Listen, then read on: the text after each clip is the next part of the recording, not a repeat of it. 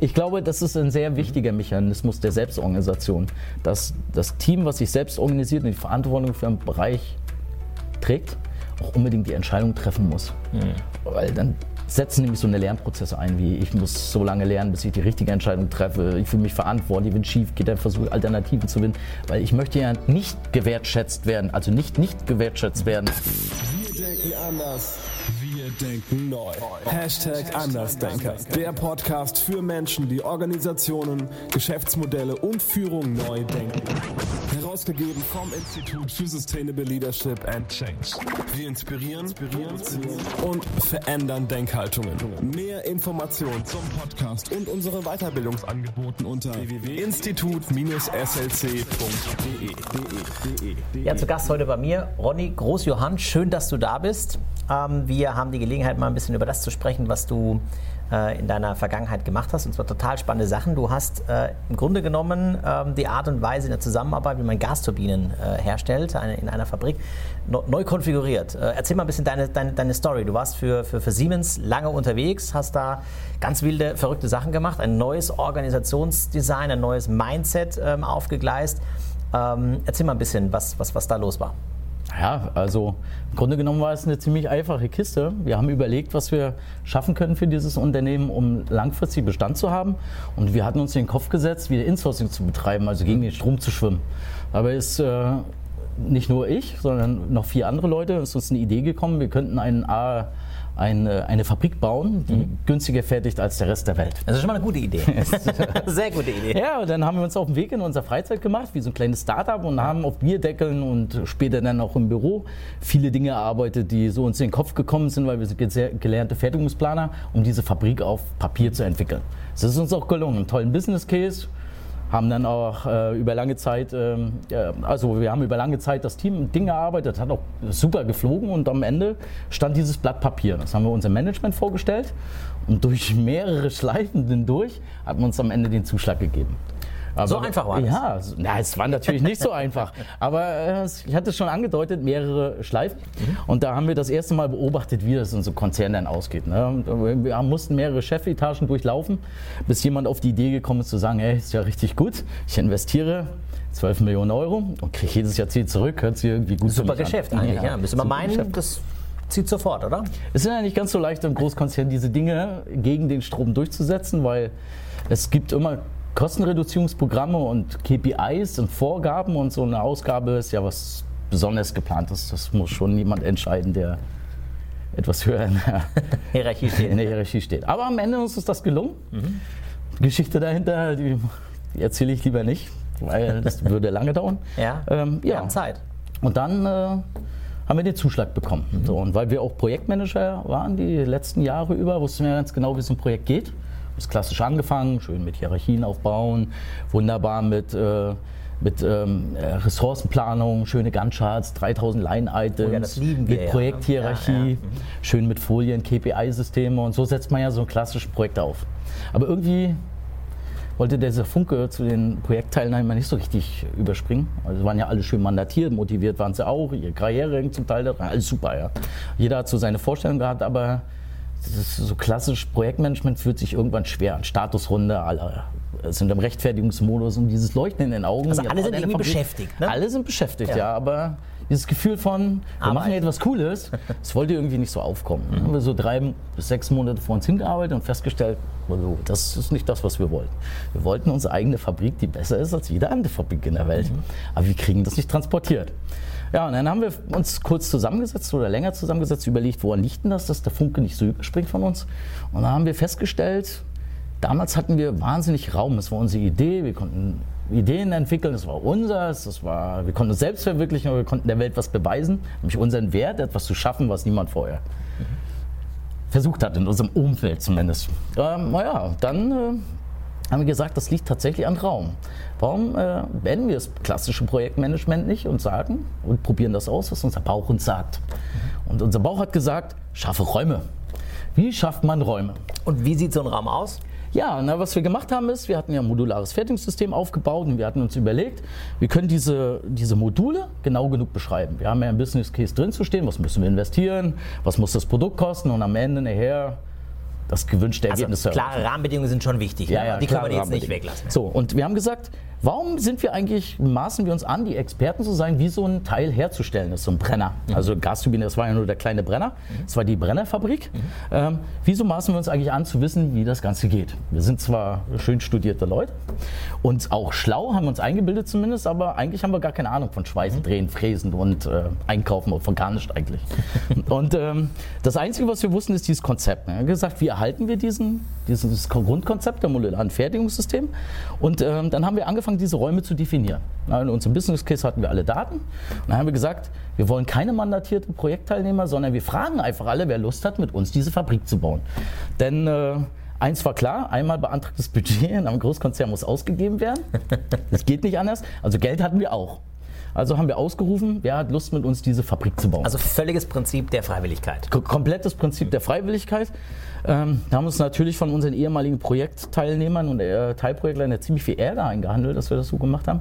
Aber letztendlich ähm, war das die richtige Entscheidung Nachgang. Will ich kurz erklären? Es kam natürlich ein Haufen Leute, das war die größte Angst, dass niemand kommt, weil keiner Zeit hat und man kennt das ja. die Ressourcen Aber nicht frei, ja. Interessanterweise, wenn man die Frage so stellt, wer hat Lust mit uns die Fabrik zu bauen, es gibt zwar diese Rahmenparameter, aber letztendlich kannst du entscheiden, was auch immer darin stattfindet. Tob dich daran aus, kamen eine Menge Leute. Es kamen Leute aus der Fertigung, die gesagt haben, oh, endlich mal mitreden. Ja. Das sind die krassesten Typen, fand ich. Dann gibt es so Einkäufer, die Maschinenbau studiert haben, die gesagt haben, oh, warum drücke ich immer den Knöpfchen? Ich kann doch endlich mal das tun, was ich studiert habe. Richtig gut. Und es kamen auch Führungskräfte und auch Leute aus unterschiedlichen Fraktionen, die gesagt haben, na, wenn ich daran mitmache und das ein großer Erfolg ist, dann wird es mir besser gehen in meiner Karriere. Auf jeden Fall, alle mit unterschiedlichen Motiven. Haufen Leute, 80 Leute. Haben zwei Wochen Workshop gemacht, haben denen erklärt, was unser Grundprinzip ist. Haben, äh, das war uns damals nicht so bewusst, aber im Prinzip haben wir diesen Raum definiert, der unsere Fabrik beschreibt. Und haben da drinnen Freiräume geschaffen, wo sich Leute austoben konnten unter Parametern, die gebunden waren an den, jetzt sage ich das das erste Mal, Sinn und Zwecke unserer Gemeinschaft, nämlich bau diese eigene Fabrik, die uns gehören sollte. Zweckgemeinschaft, Raum schaffen, eine motivierende Frage stellen, äh, Prinzip der Freiwilligkeit, das waren jetzt mal so ein paar Grundprinzipien. Das waren Grundprinzipien. Unser Bauch hat uns das gesagt. Äh, heute sind viele Jahre ins Land gegangen. Heute wissen wir genau, was dahinter steckte. Damals war es der gesunde Menschenverstand und das Bauchgefühl, das Richtige zu tun. Also sich, das war im Prinzip war es eine extrem mutig. Wir hatten super Angst. Ne? Hören wir jetzt auf unsere Bücher, die wir kennen und auf, das, auf die Sozialisierung, die wir kennen und, und, und lassen dieses schlechte Gefühl weiterlaufen oder machen wir mal was ganz anderes? Aber es ist natürlich auch so, äh, ich meine, das eine ist dein Gefühl, euer Gefühl als Gruppe, aber es gibt ja auch noch das Gefühl des Managements und die muss ich ja auch irgendwie bedienen. Wie seid ihr damit? Naja, wir sind eigentlich ganz ehrlich gewesen. Wir haben äh, dem Management natürlich weiter so bedient, wie sich das gehört, mit Folienmann. Also wir haben das System Folien, weiter bedient. Würden wir heute wahrscheinlich nicht mehr so machen, ähm, weil wir selbstbewusster geworden sind. Aber damals haben wir gesagt, wie schützen wir diesen Raum? Äh, wir, wir stecken fest in Projekten und es wird was Ekliges, wenn wir so weitermachen. Nämlich, wir werden die Hälfte erreichen, alle werden gefrustet sein, wir haben ständig Streit, Rechtfertigungsmodus, mm, und das wird wie alle Projekte, Großprojekte laufen, irgendwie gerade so gehen. So, das wollten wir aber nicht. Wir wollten unsere eigene coole Fabrik, die besser ist als jede Fabrik in der Welt. So, und das hätten wir auf dem Weg nicht geschafft. Also war unsere einzige Möglichkeit, weiter das System zu bedienen, wie, wie es uns vorgegeben ist. War vielleicht gar nicht so die falscheste Entscheidung, weil die Welt, New Work und Agilität und so waren vor sechs Jahren überhaupt nicht. Ihr habt im Grunde genommen einen, einen, einen politischen Außenminister eingesetzt, der Ja, wir beide waren euch, das. euch genau, Wir haben euch, das äh, genau. schön Folien gemalt, schön Gantt-Charts gemacht und nach innen her das System geöffnet. Also ihr Ich mein- wart die sozusagen die, die, die Beschützer dieses Raums in der Rolle. Im Grunde genommen war uns die, die Projektinhalt, wie wir das Ganze machen, hier Ne? Das Einzige, was wir als Vorgabe hatten, wir das nach den Bedingungen dieses System zu bedienen. Ne? Und, und im Grunde genommen war alles, was nach innen gerichtet, was wir verändern können, unsere Struktur, unsere Teilnehmer und so weiter. Ähm, das hätten wir als ändern können. Das war kein Problem. Aber hätten wir jemand erzählt, die können alle machen, was wir wollen, was wir damals in unserem Bauch haben, wir schaffen Räume und geben Ja. keine Projektteile vor, das hätte schon zu großen Fragen geführt. Das haben wir nicht gesagt. Ne? Aber am Ende haben diese diese ähm, Leute, die in den Räumen waren, ne, diese äh, Zweckgemeinschaften, die für den großen ganzen Zweck gearbeitet haben, waren im, haben ja im Prinzip auch Ergebnisse generiert, die man übersetzen konnte in das, was unser Steering Committee, was der Manager versteht. Genau. Ja, ähm, aber letztendlich hätten wir gesagt, Freiraum, wir haben Schweißer dabei, die Entscheidungen treffen und so weiter, dann hätte es schon große Fragen gegeben. Wir sind aber später erst mit rausgerückt, mhm. als das erfolgreicher wurde.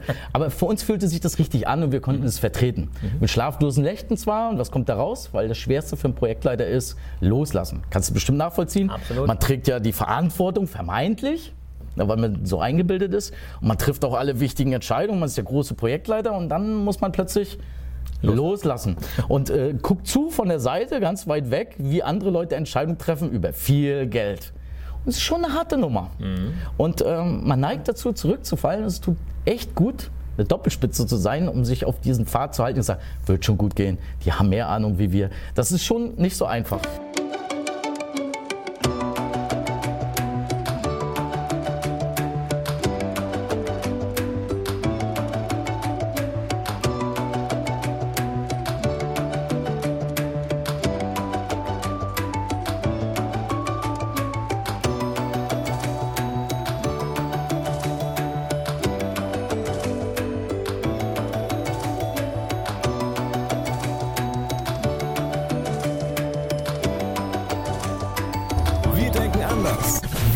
Denken neu. Hashtag Andersdenker. Der Podcast mit Professor Dr. Dennis Lotter. Folge uns auf www.institut-slc.de.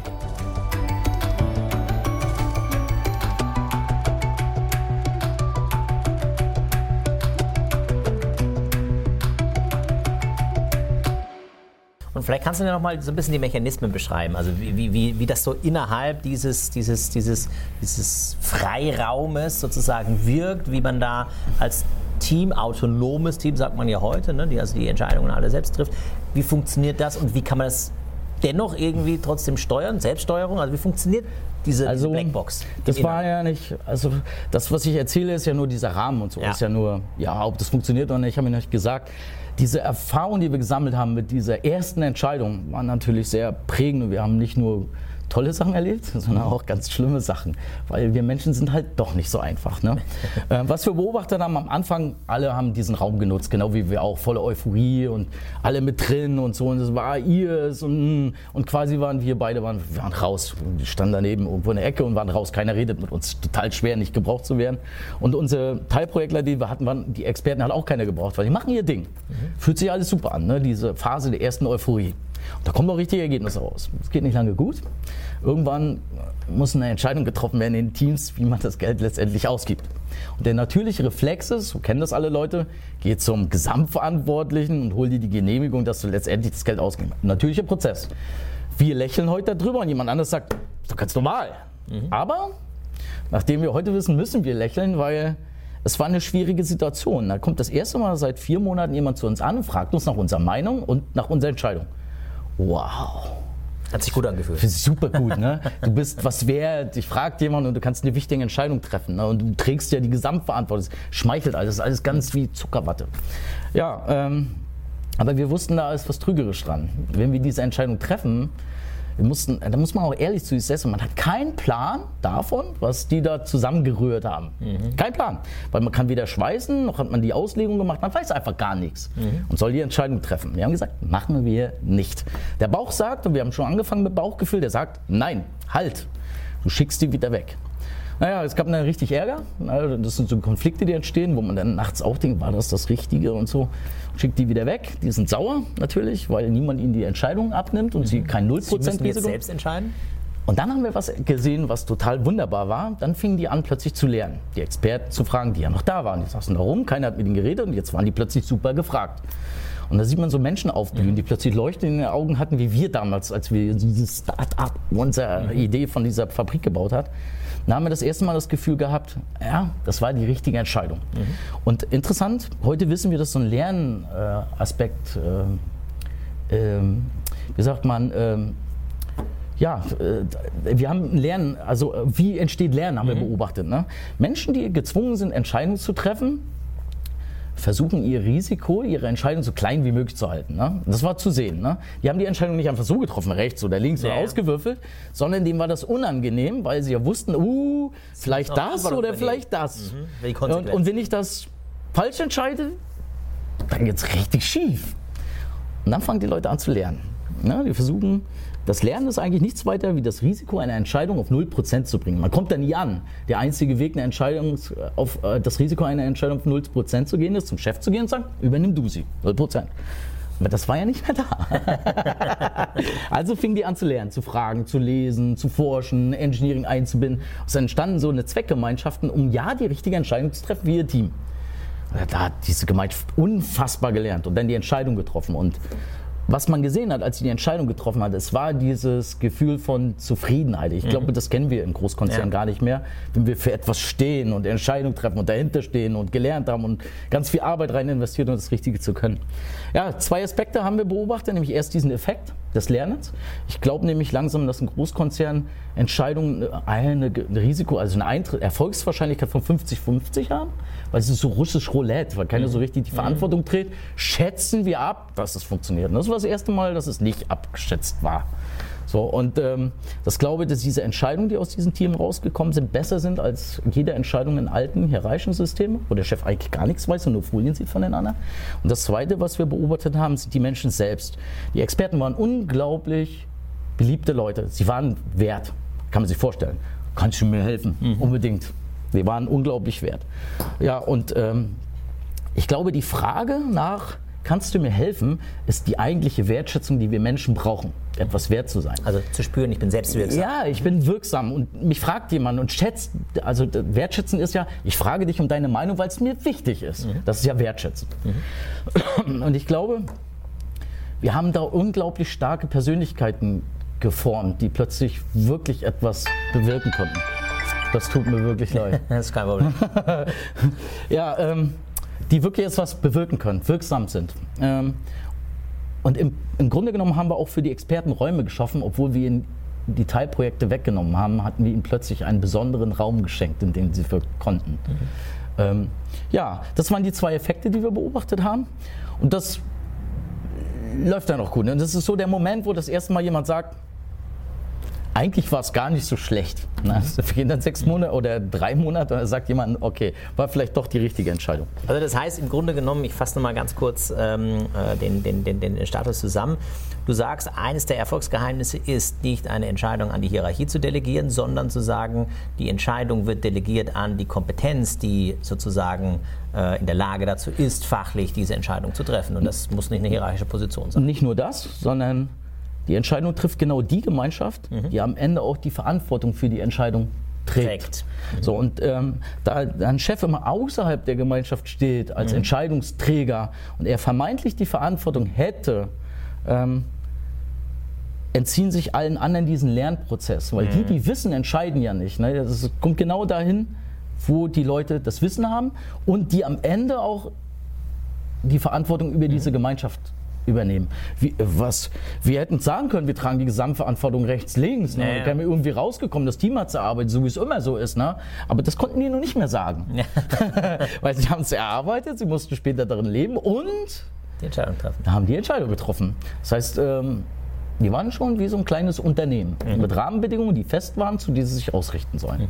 Es verändert irgendwas. Ich kann es nicht genau beschreiben, weil die Mechanismen dahinter sind mir heute immer noch nicht so richtig mhm. klar, aber ich glaube, es liegt daran, dass Entscheidung und Verantwortung tragen ein und dasselbe ist. Mhm. Weil ich kann nur Verantwortung übernehmen, wenn ich etwas bewusst selbst entschieden habe. Wie ich es dir gebe, dann selbst wenn ich sage, ich trage die Verantwortung und du entscheidest, wenn es schief geht, weißt du, was du von mir hörst. Ne? Richtig. ich, ich, glaube, das ist ein sehr wichtiger Mechanismus der Selbstorganisation, dass das Team, was sich selbst organisiert und die Verantwortung für einen Bereich trägt, auch unbedingt die Entscheidung treffen muss. Mhm. Weil dann setzen nämlich so eine Lernprozesse ein, wie ich muss so lange lernen, bis ich die richtige Entscheidung treffe. Ich fühle mich verantwortlich, wenn es schief geht, dann versuche ich Alternativen zu finden, weil ich möchte ja nicht gewertschätzt werden, also nicht nicht gewertschätzt mhm. werden. Das heißt, das Gegenteil von Wertschätzung ist ja Missachtung, kann mhm. das sein? Ja. Und äh, das Schlimmste, was mir passiert, wenn ich so sage, ey, ihr seid ein schlechtes Team, alle eure Entscheidungen sind schlecht und äh, ihr seid sowieso nichts wert. Das möchte ich ja nicht. Also habe ich natürlich das Bestreben, die bestmögliche Entscheidung zu treffen. Ich bringe das Beispiel mit dem Auto jetzt nicht. Nein, das ist, äh, ist, ist, absolut in Ordnung. Die Zeit haben wir jetzt gar nicht. Aber äh, lass uns mal ein bisschen ähm, auf deine Erfahrungen äh, zurückschauen. Äh, viele stehen jetzt momentan vor der Herausforderung, dieses Buzzword Agilität, agile Organisation bei sich irgendwie umzusetzen, ohne wirklich zu verstehen, was ist es denn eigentlich. Ähm, vielleicht kannst du deine Sichtweise dazu nochmal. Was, was, was ist der Kern für dich hinter einer agilen Organisation? Das ist ja, wie wir beide wissen, nicht irgendeine Methodik wie Scrum oder so, sondern, sondern da, das, da geht es dazu, wenn ich auf die Wurzel zurückkomme, ist es ja was gänzlich anderes. Ja, die, die, die agile Organisation, die, eine, eine agile Organisation besitzt die Fähigkeit, also was beschreibt die? Ähm, ich muss kurz mal meine Gedanken sortieren, weil vorhin hatte ich noch einen schönen Satz. Ähm, ich glaube, die Grundnatur einer agilen Organisation liegt in der Freiheit, sich anpassen mhm. zu dürfen. Mhm. So, ähm, ich glaube, das ist die Grundnatur. Ich meine, klingt total banal, aber letztendlich steckt da ganz viel Weisheit drin, weil äh, wir versuchen, agile Organisationen zu machen, indem wir Systeme und Raster erfinden, die eigentlich noch mehr Raum einschränken mhm. und die die Leute in diese Gitter halten, weil wir denken, das macht sie agil, wie zum Beispiel wenn ich Scrum falsch einsetze.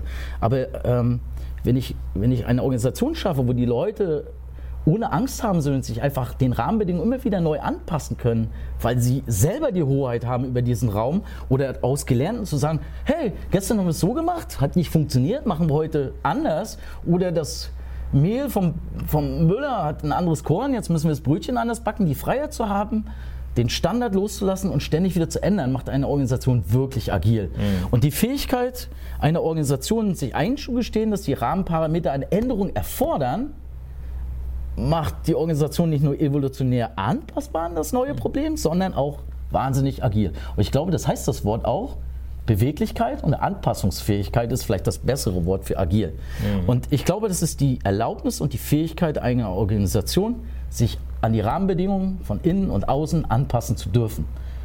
Und was es auf keinen Fall ist, ist eine starre, personengebundene, hierarchische Organisation, weil die hat einen großen Nachteil, sie ist eingefroren zu einem gewissen Stand und jede Änderung erfordert riesigen Aufwand oder Reorganisation.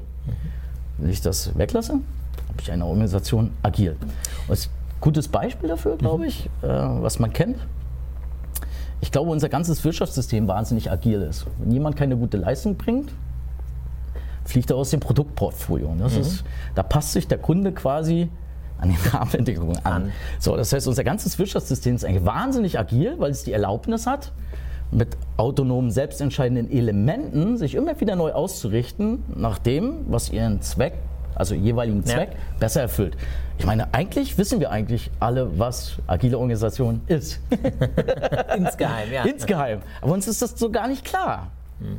Also ein Zentralkomitee der Einheit mit planwirtschaftlichen Strukturen, kann ich Scrum einführen, bis der Arzt kommt. Es liegt einfach an was anderen, dass die Organisation nicht agil wird. Jetzt hören wir ja ganz oft, ähm, agile Organisationen äh, sind einhergehend mit der Abschaffung von Hierarchien. Das ist ein wahnsinniger Mythos. Ja. Ähm, funktioniert das ohne Hierarchien? Also ist eine Selbstorganisation hierarchielos? Nein, auf keinen Fall. Haben wir am Anfang auch immer gesagt, weil uns das nicht bewusst geworden ist. Aber ähm, zum Ende des Projektes wurde es immer klarer. Ja, was ist eigentlich passiert? Wir haben uns alle getroffen, bau deine eigene Fabrik. Das war unsere oberste Stufe, das war unser gemeinsamer Sinn und Zweck, warum wir überhaupt alle da waren. So, dann hatten wir ja Module, ne? bau die beste Endmontage für deine eigene Fabrik. Im Prinzip ist das eine hierarchische Abhängigkeit. Ne? Hätte noch einen Teilprojektleiter mhm. einsetzen können. Teilprojektleiter, Endmontage. Also ich glaube, dass das ist auch eine Hierarchie. So, der löse das Problem in der Endmontage für die Endmontage als Bestandteil der mhm. gemeinsamen Fabrik. Das ist eine dreistufige Hierarchie. Aber nicht eine Hierarchie, die personengebunden ist, sondern eine Hierarchie der Sinn und Zwecke. Und wenn ich jetzt noch ein bisschen agil dazu bringen darf, weil mhm. das System darf sich ja ständig neu anpassen, wenn neue Erfahrungen sind, dann kann man das als flüssige Hierarchie der Sinn und Zwecke bezeichnen. Mhm. Zweck, nämlich das, was die Gemeinschaft, mhm. das, was die Gemeinschaft äh, vorbestimmt hat für, diese, für diesen Raum. Und Sinn, die Leute, die sich da mit dem Zweck verbinden und, das, und äh, etwas Sinnvolles hinter ihrem Wert, den sie dort leisten, bringen können. Also Sinn und Zweck trifft es eigentlich sehr gut. Mhm. Ich mag Purpose nicht so, weil mhm. Purpose zeigt es nicht auf, mhm. dass Sinn und Zweck eigentlich die Schnittmenge von Rahmenbedingungen und inneren Anforderungen, Erwartungshaltung an das System ist. Das zeigt das einfach nicht auf. Also auch eine Hierarchie. Äh, ich, ich, ich kann mir sogar vorstellen, dass die personengebundenen Hierarchien aus Versehen genauso aussehen wie die Hierarchien der Sinn und Zwecke. Mhm. Nur, dass die Hierarchien der Sinn und Zwecke in den Stufen sich ständig wieder neu anpassen können. Diese personengebundenen Hierarchien sind Bleibt ein Stand. Kleben. Ja, die ja. ist an der Person kleben und ist eingefroren auf eine gewisse Zeit. Es hat nicht die Erlaubnis, sich sehr schnell anzupassen.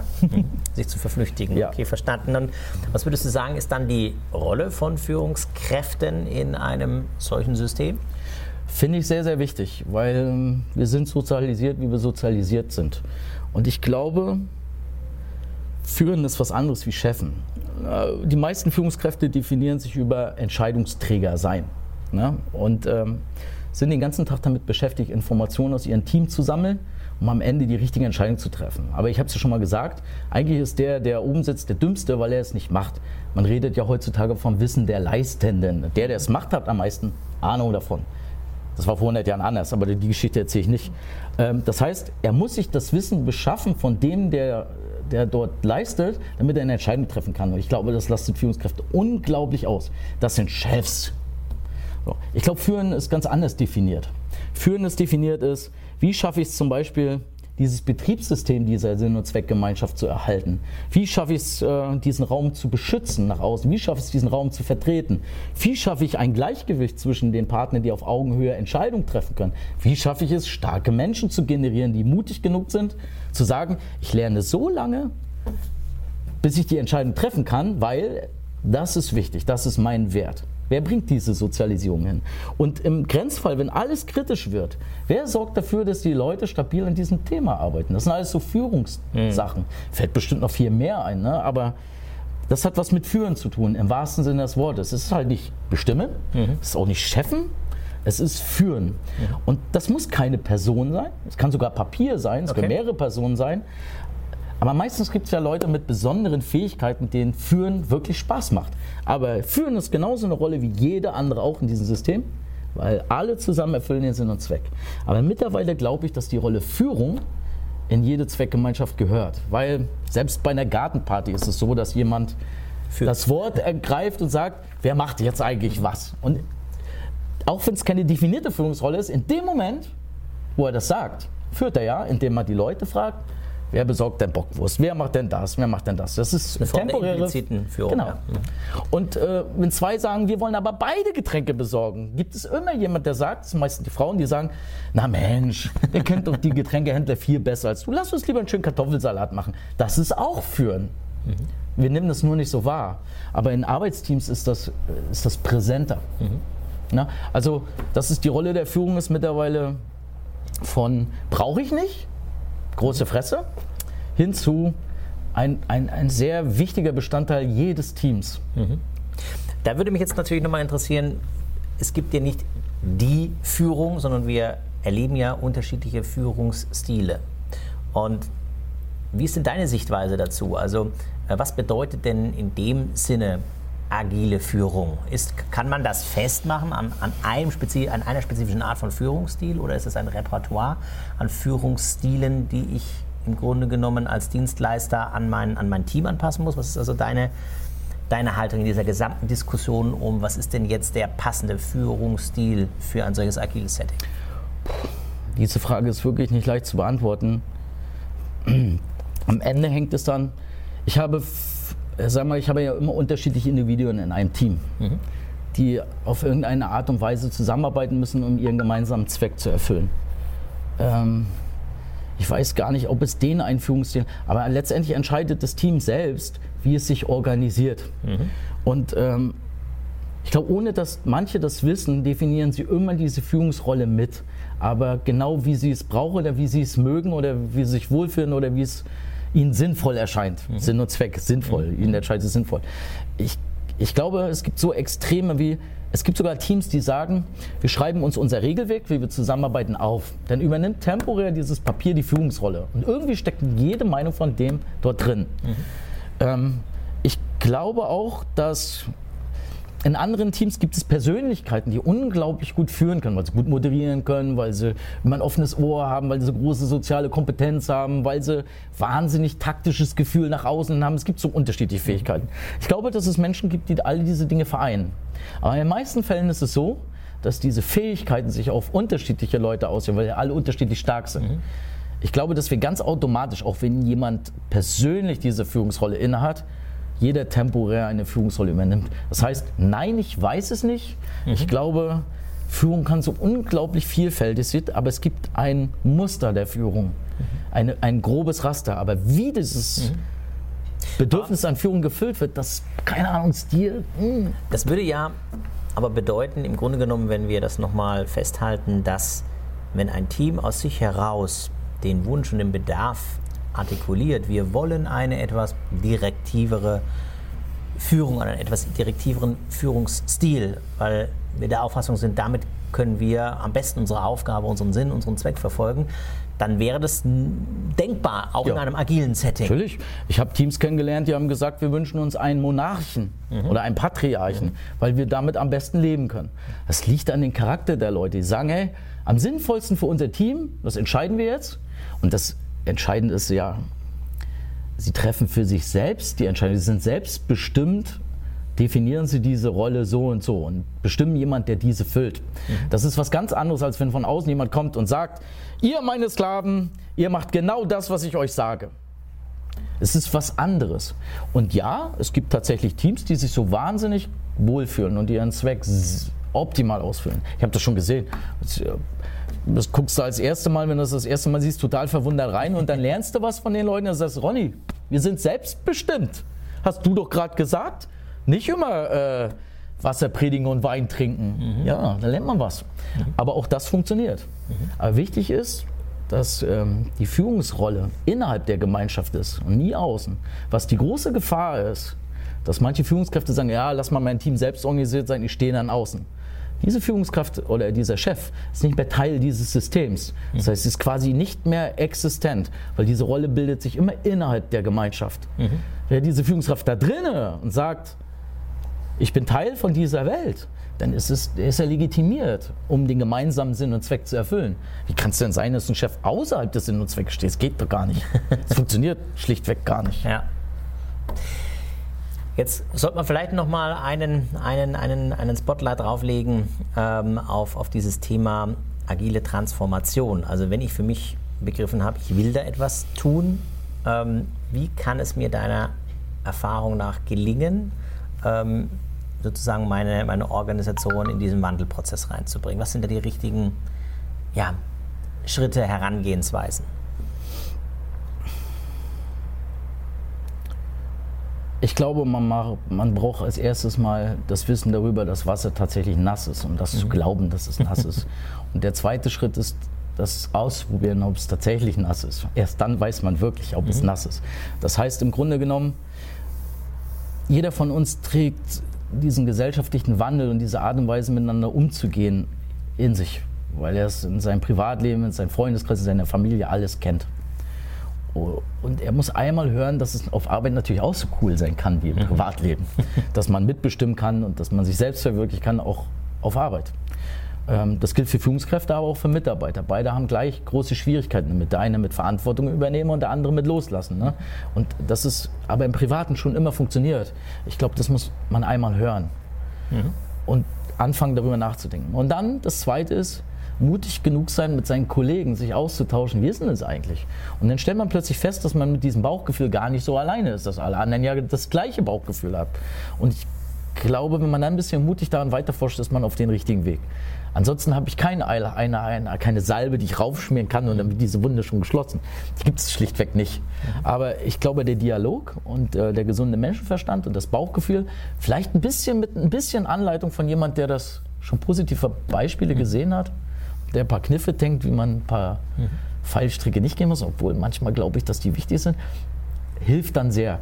Und ich glaube auch, wenn man in den sozialen Medien guckt und in der Presse und was sich alles bewegt und alle sprechen von New Work und so, es verändert sich was in unserer Gesellschaft. Oder sagen wir mal so, es hat sich schon verändert, aber der Bedarf, das umzusetzen, wird immer größer, weil die, die Differenz von ich fühle mich auf Arbeit wohl zu wie könnte es äh, sein? Ist das richtig gesagt? Ja. Die wird einfach immer größer und irgendwas ist Spannungsfeld so groß, dass es ein paar Leute gibt, die ja momentan erleben und da weiß ich ja auch von dir, dass du da eher kritisch äh, zu stehst. Ich ja, äh, ich ja auch, da sind wir in einer gleichen Glaubensgemeinschaft sozusagen.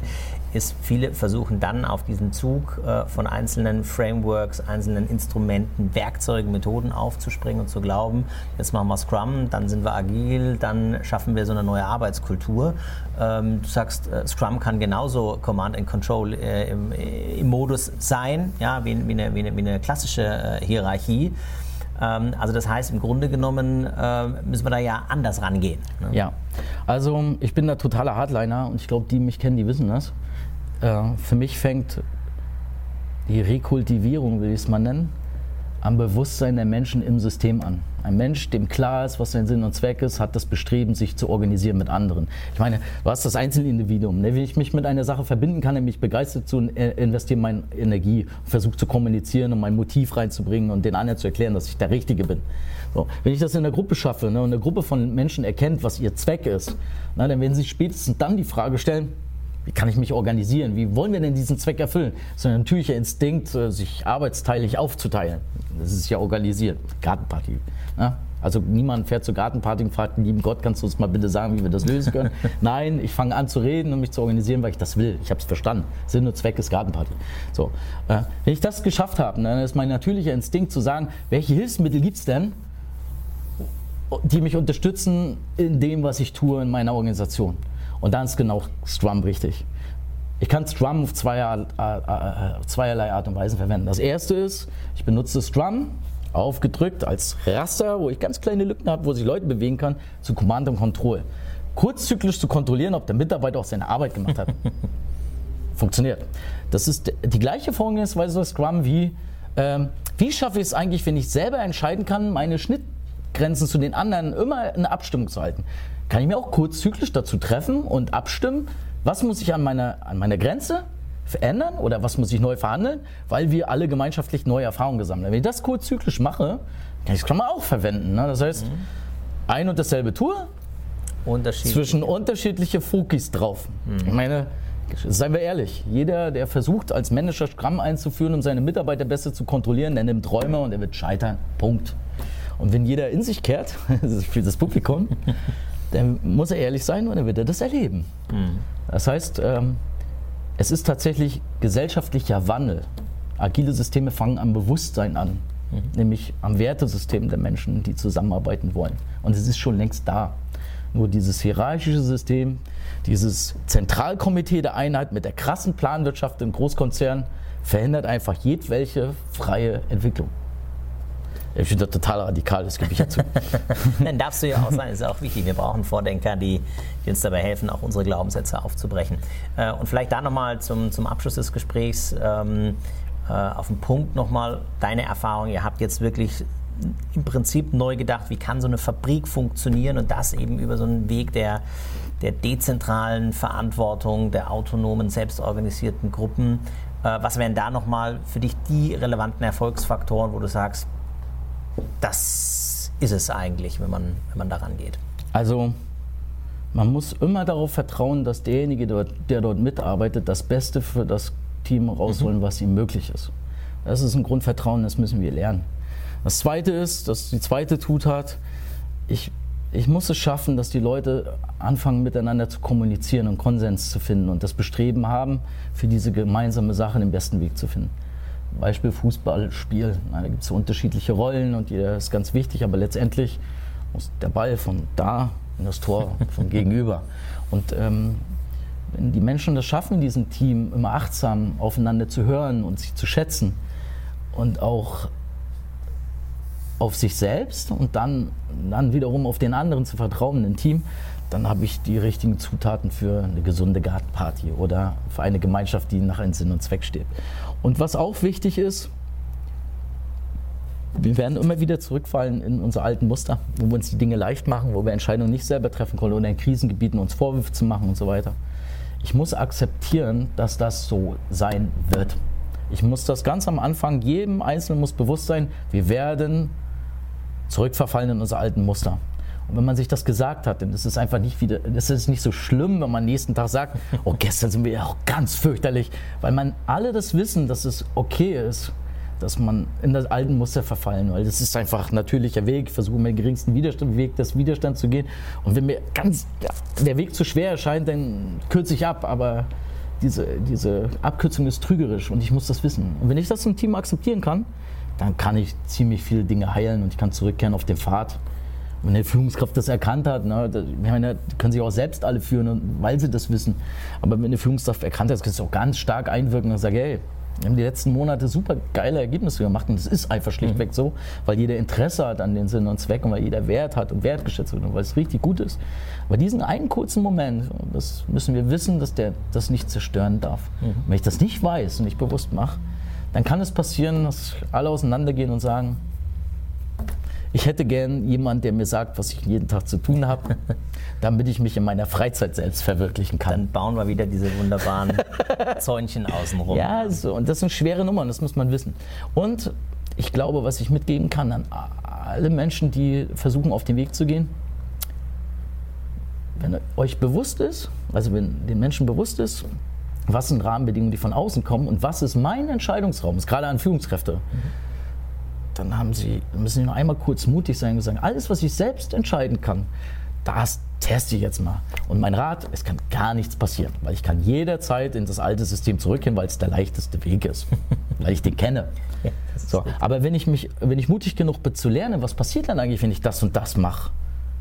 Und ich erkläre es auch offen und jedem, das ist ein Experiment und dass wir das probieren wollen. Und jeder geht mit dem Verständnis da rein, dass keiner das so richtig weiß und keiner den Stein der Weisen gefunden gefunden hat, wie das Ganze funktioniert, dann ja, dann vergehen drei Jahre oder vielleicht zwei, vielleicht geht es so schneller und vielleicht dauert es auch ewig, aber zumindest entstehen starke soziale Gemeinschaften, die einfach Bock haben, etwas Großartiges oder etwas zu schaffen, etwas wert zu sein. Die Bock haben, was zu arbeiten, nicht nur beschäftigt zu sein. Genau. Ja, ich glaube, das ist der Schlüssel. Und ich, wenn uns das klar ist, dann gehen wir auch ein bisschen glücklicher zur Arbeit hin und erzählen auch bei unserer Familie, weißt du, was heute bei uns auf Arbeit passiert ist? Ich meine, das ist es ist nicht Work-Life-Balance, es ist noch viel mehr als das. Es ist Glücklichsein an jedem Ort, zu Hause und auf Arbeit. Ein permanentes Flow-Gefühl.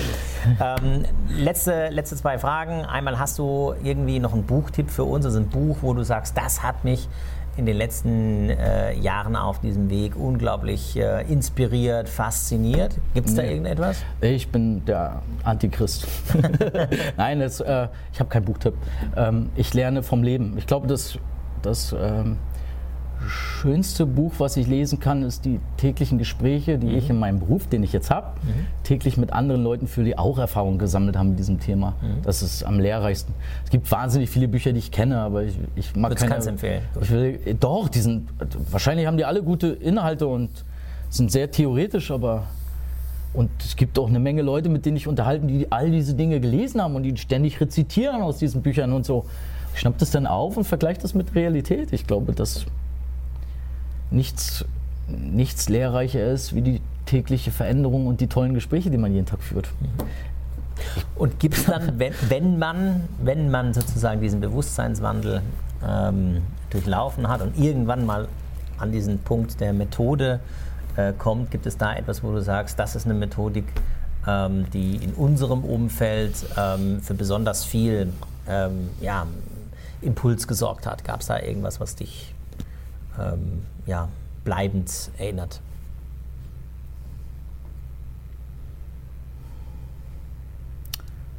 Hm, ich glaube, ich kann die Frage gar nicht richtig beantworten. Hm, ich will sie mal anders beantworten.